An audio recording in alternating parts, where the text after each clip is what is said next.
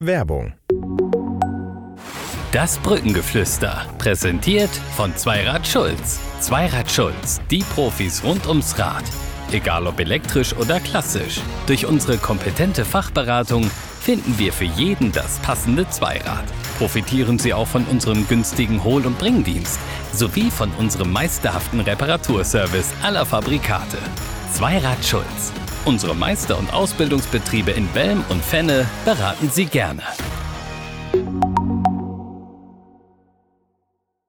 Jetzt zu gestern, ja, ich sag mal so, mein Sohn sagte heute Morgen, der ist neun und Papa, das sah total geil aus.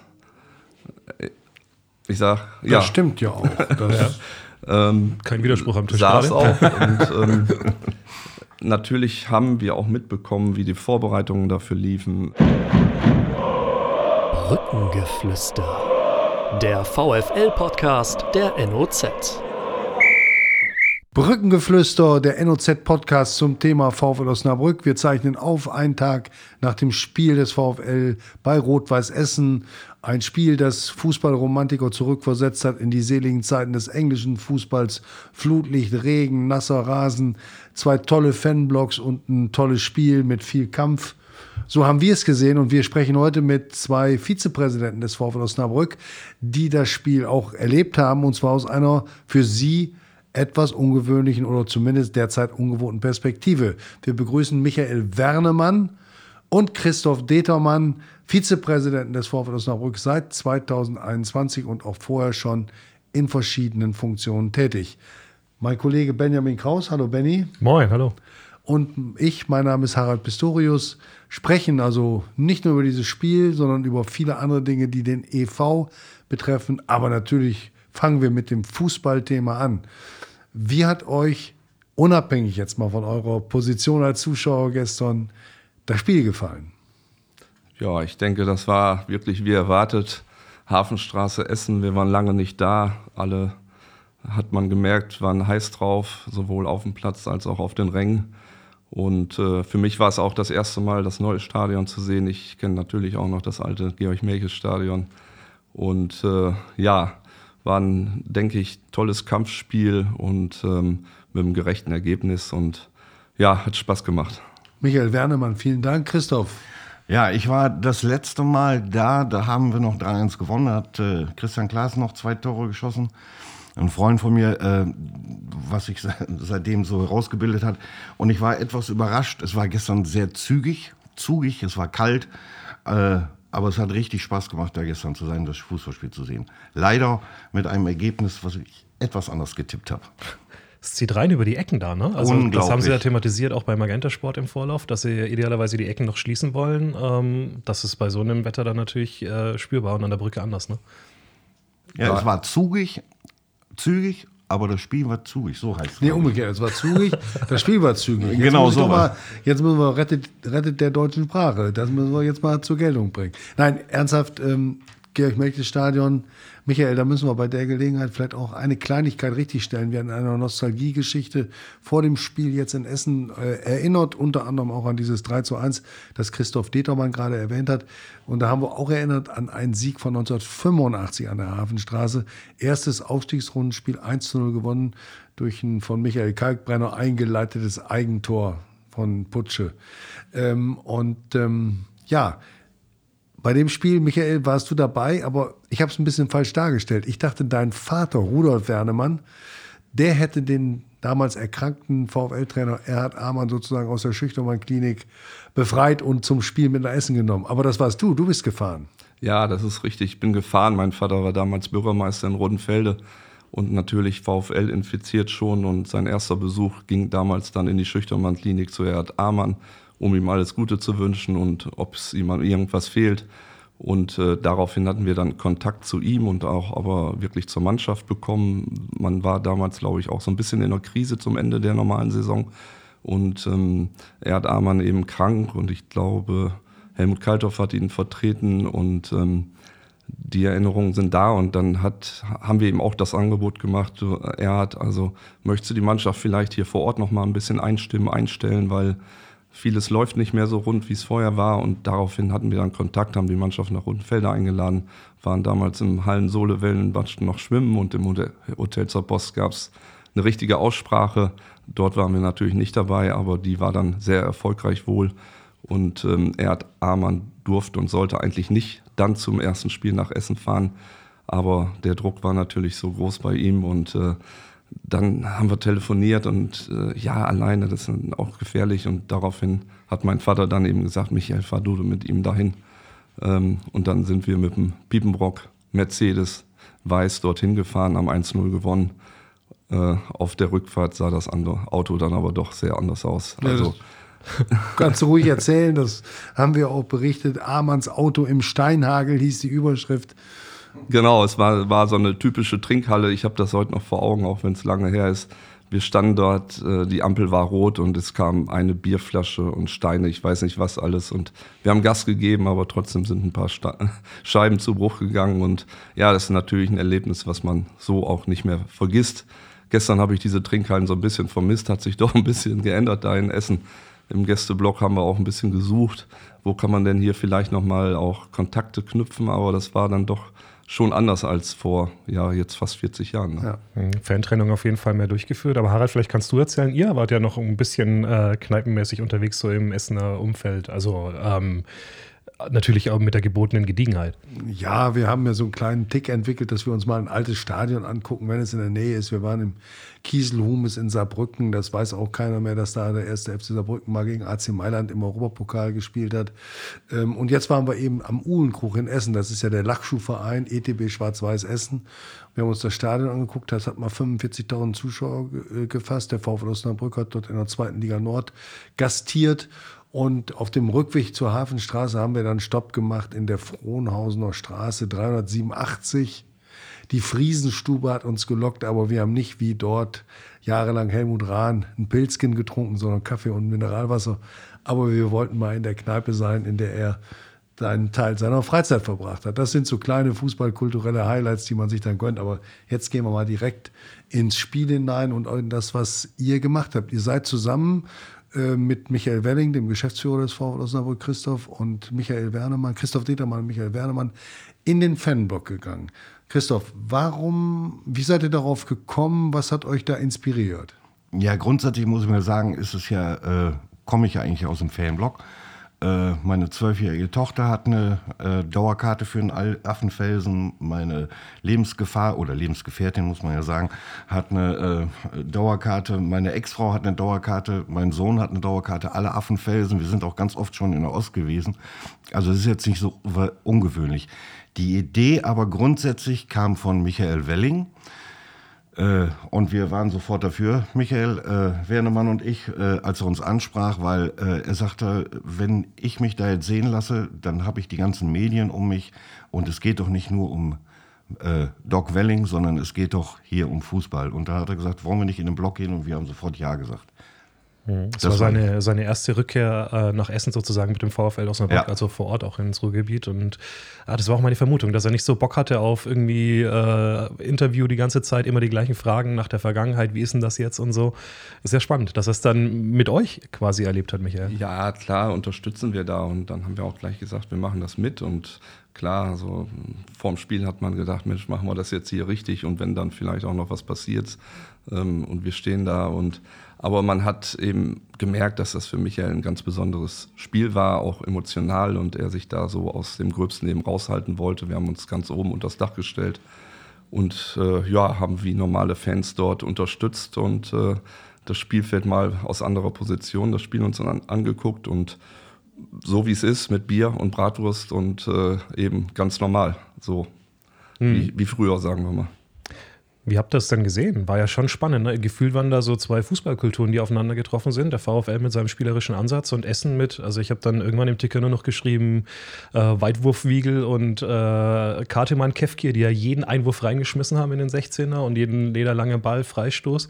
Ähm, und die alle mit voller Wucht immer hinten drauf. Also das war bestimmt geil zum Zuschauen, oder? Also das war wirklich geil. Ich meine, ob es jetzt hochklassig war oder so, da lässt sich immer drüber streiten, aber ähm, es war eben total intensiv, das hat man gemerkt. Und ähm, äh, ich muss sagen, aus unserer Sicht, dass, dass wir einfach gut dagegen gehalten haben, dass wir das angenommen haben, dass wir dieses einfache Spiel mit den Standards und den Einwürfen. gedauert. Also von Beginn an war es nicht so. Ich hatte den Eindruck, dass die Mannschaft erstmal diese Widerstandskraft entwickeln musste. Ja, wir haben ja immer mal so eine Phase in, in vielen Spielen, wo, wo das nicht so ist, aber ich war mir dann irgendwann schon sicher, Eule, der hat da hinten gut abgeräumt und das wurde dann angenommen und ich denke, anders hätten wir da auch gestern nicht bestanden. Die haben enorm Druck gemacht. Für mich war das wirklich ein starker äh, Gegner, der auf jeden Fall konditionell und, und körperlich da auf der Höhe war und ich sag mal so, viele werden in Essen diese Saison nicht mehr gewinnen und einige von da oben müssen auch noch dahin.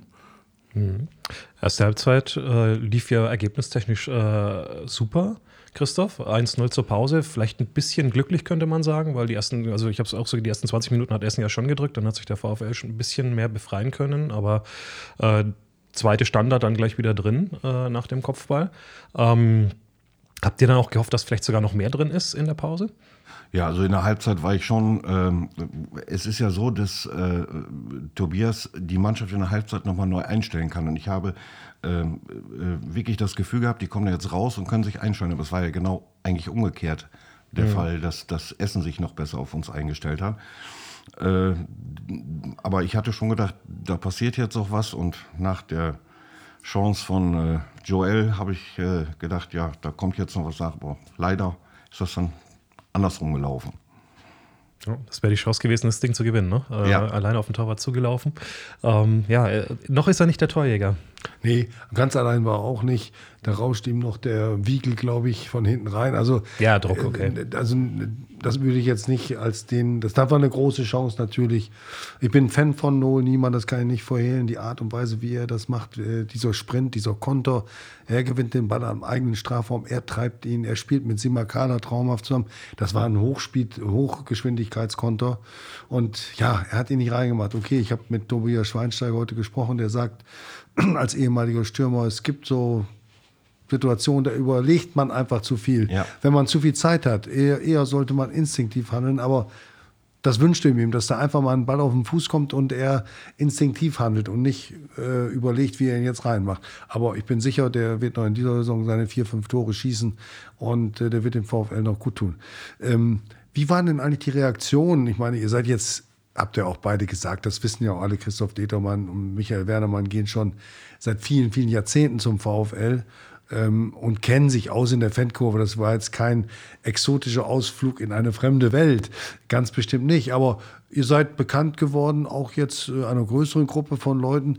Wie war denn die Reaktion, als man euch erkannt hat, euch und Doc Welling? Haben die Leute gefragt, warum seid ihr hier oder was wollt ihr? Oder hat man euch einfach ganz normal in diesem Kreis aufgenommen? Ja. Michael Wernermann.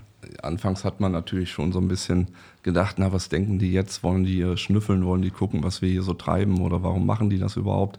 Aber das hat sich relativ schnell in Luft aufgelöst. Also die Leute waren alle richtig nett und freundlich und haben uns auf die Schultern geklopft und gut und toll, dass ihr das macht. Und also das war durchweg positiv und ich muss auch sagen, im Blog stand wirklich, ähm, man kennt viele, ja, von jung bis alt, von Sponsor bis Gelegenheitsbesucher. Und bei manchen habe ich gedacht, sag mal, du bist ja nie an der Brücke, was machst du hier jetzt? Also es war schon sehr bunt gemischt und war eine richtig gute, gelöste äh, Stimmung. Also ohne jegliche Aggression, das muss ich auch mal sagen. Ja. Also ich habe bei diesen zweieinhalbtausend nicht irgendwo einmal gesehen, dass es irgendwo Aggressivität war oder dass irgendwo Meinungsverschiedenheiten da waren. Also es war völlig, völlig in Ordnung dort. Ja, sehe ich auch so. Also ich, von unten nach oben, so viele Leute, wie ich abgeschlagen habe, wie ich begrüßt habe, die man zum Teil auch nur flüchtig kennt. Also überhaupt keine Aggression, alle ganz freundlich, alles, also vorbildlich. 2500 Leute an einem Dienstagabend ist keine so weite Tour, aber trotzdem, das, das allein die Zahl verdient schon Respekt. Ne? Und äh, es ist ja sowieso, was sich im Moment zuschauermäßig in Osnabrück wieder entwickelt, das ist unglaublich. Äh, sicherlich äh, ist das auch äh, die Geschäftsstelle, allen voran Michael Welling, machen ja einen super Job in dieser Richtung. Aber ich glaube eben auch, es ist Ruhe im Verein, äh, es spricht sich langsam rum. Äh, was da los ist, dass da auch eine Party gefeiert werden kann an der Brücke und auch sonst, wenn wir auswärts sind. Und ich glaube, das äh, zieht auch andere Leute noch in den Bann.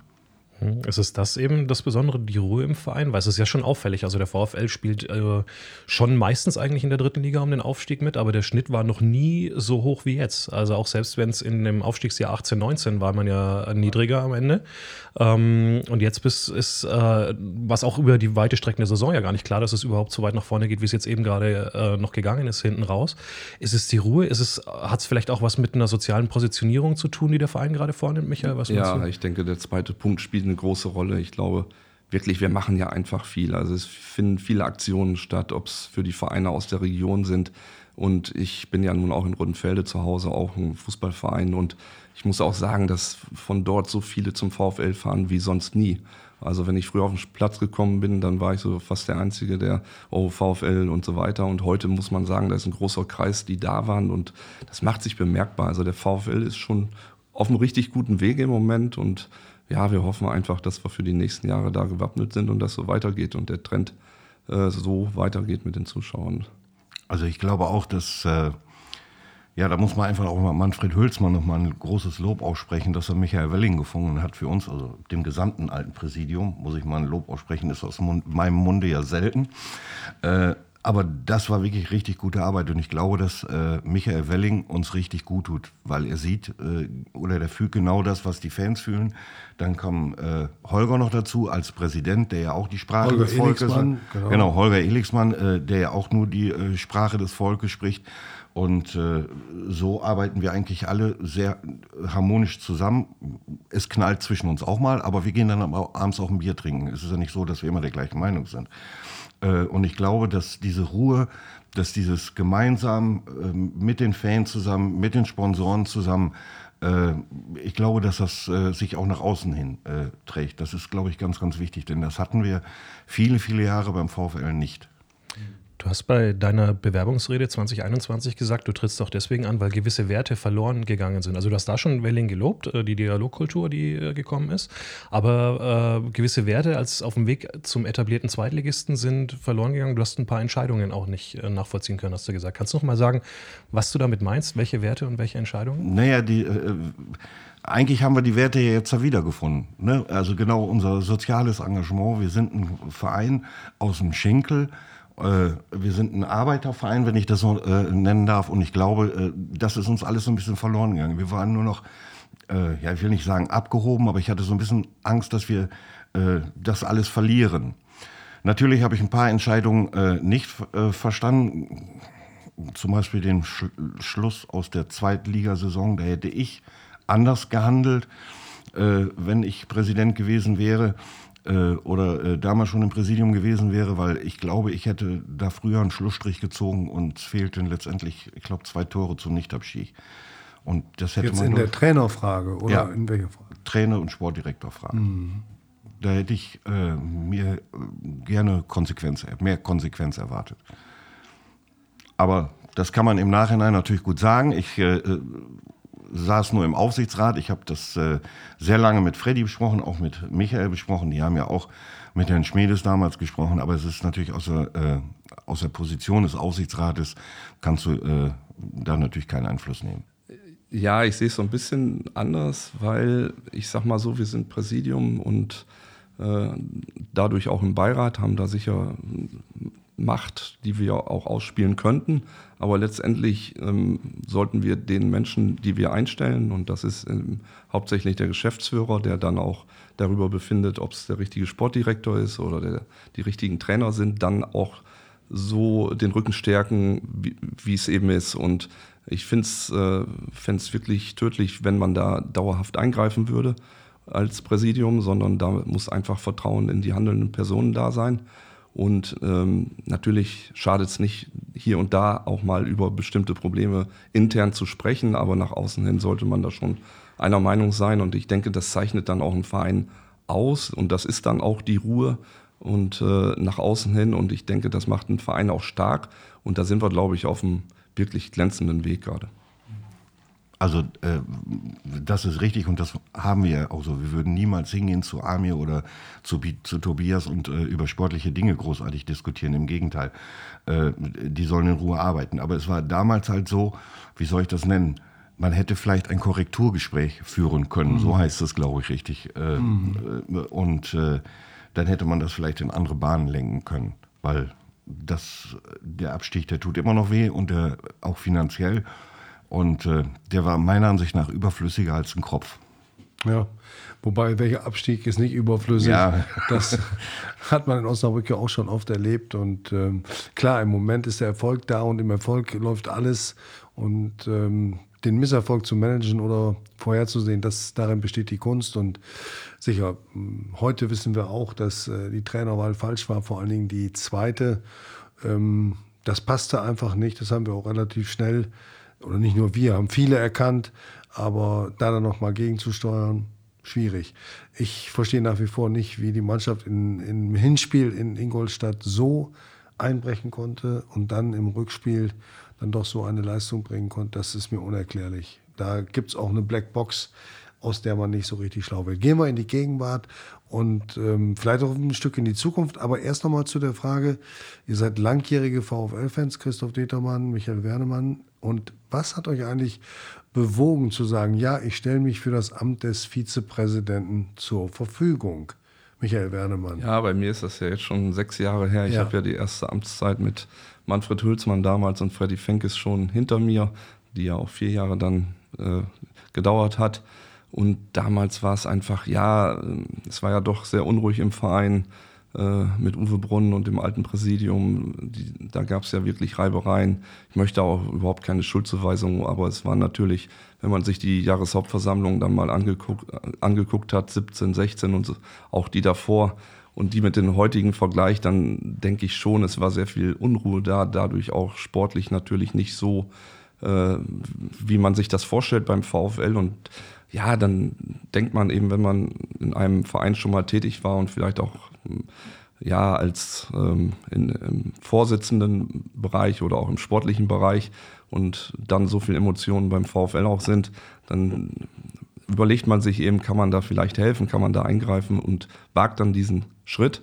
Und äh, ja, der ist dann geglückt und ich muss sagen, heute nach sechs Jahren habe ich es nicht bereut. Und äh, der VfL steht gut da und dementsprechend ja, macht Spaß. Und Christoph, du wolltest, wolltest du nicht sogar Präsident werden zunächst? Nein, nein, nein, ich bin nicht der Präsident, nein. Äh, da, zu dem Präsidenten gibt es ein äh, äh schönes äh, schöne Anekdote. Wir haben nämlich äh, basteln gerade an einem Klingelton für Holger Elixmann. Es gibt ein Lied aus den 68er. Ich bin der Präsident. Hat äh, Michael Welling rausgegraben. Können wir vielleicht am Ende des Podcasts nochmal vorspielen. Finde ich sensationell gut. Nein, ich wollte nicht Präsident werden. Ich äh, wurde damals gefragt tatsächlich von Axel Balzer, äh, der keine Lust mehr hat auf den Aufsichtsrat und hat gesagt, Mensch, du wärst, du kriegst den Mund auf, du äh, kannst uns vertreten, auch im Aufsichtsrat. Er hatte keine Lust mehr. Äh, ich weiß gar nicht, wie lange er da war, und äh, wurde von ihm angesprochen, ob ich nicht für die Fanabteilung in den Aufsichtsrat wollte. So ist das gekommen. Dann habe ich gesagt, gut, das kann ich wohl machen. Wusste ja nicht, ob ich gewählt wurde. Wurde ich aber dann. Und äh, durch äh, die, da du im Aufsichtsrat, der sehr wichtig ist im Verein, aber du eigentlich recht wenig bewegen kannst, hatte ich mir tatsächlich bis, ich glaube, fünf Minuten vor Anmeldeschluss überlegt, ob ich äh, nicht den Schritt zum Vizepräsidenten gehen wollte, um eben auch ein bisschen mehr zu bewegen. Und äh, dann habe ich noch, ich glaube, per Handy sogar noch meine Bewerbung abgeschickt, fünf vor zwölf, und dann ja, wurde ich auch gewählt. Und also, du bereust das auch nicht? Bitte? Und du bereust das auch nicht? Nein. Also es sind, äh, tja, meine Lebensgefährtin sagt immer, ich könnte eigentlich auch in die Brücke einziehen und äh, auch da äh, die heiraten, weil man ist 20, 30 Stunden für den VfL in der Woche unterwegs. Äh, wir versuchen ja nur wirklich so viele Termine wahrzunehmen, Einladungen wahrzunehmen in Vereinen im Umfeld, äh, den kleineren Vereinen. Äh, wir wollen ja nicht abgehoben gelten. Es gibt so viele Termine, die wir eigentlich wahrnehmen und uns dann auch aufteilen. Jetzt haben wir vom Oregio Festival noch wieder eine Einladung bekommen. Das kostet schon viel Zeit und viel Nerven. Ich habe mir also schon dieses Jahr abgeschminkt, zu jedem Auswärtsspiel zu fahren, weil dann wäre ich, glaube ich, gar nicht mehr zu Hause. Aber trotz der vielen Zeit, es macht wahnsinnig Spaß. Muss ich allerdings auch daran äh, wieder sagen, weil es eben im Präsidium so läuft, wie es läuft und äh, weil wir Michael Welling an unserer Seite haben. Du willst wissen, wie die Folge weitergeht? Das Brückengeflüster gibt's ab jetzt zusammen mit allen Vereinsinfos und Streams als VfL-Abo der NOZ. Freu dich auf alle Folgen in voller Länge und sicher dir zum Weiterhören einfach deinen kostenlosen Probemonat auf noz.de slash abo-vfl oder klicke einfach auf den Link in den Shownotes. Viel Spaß!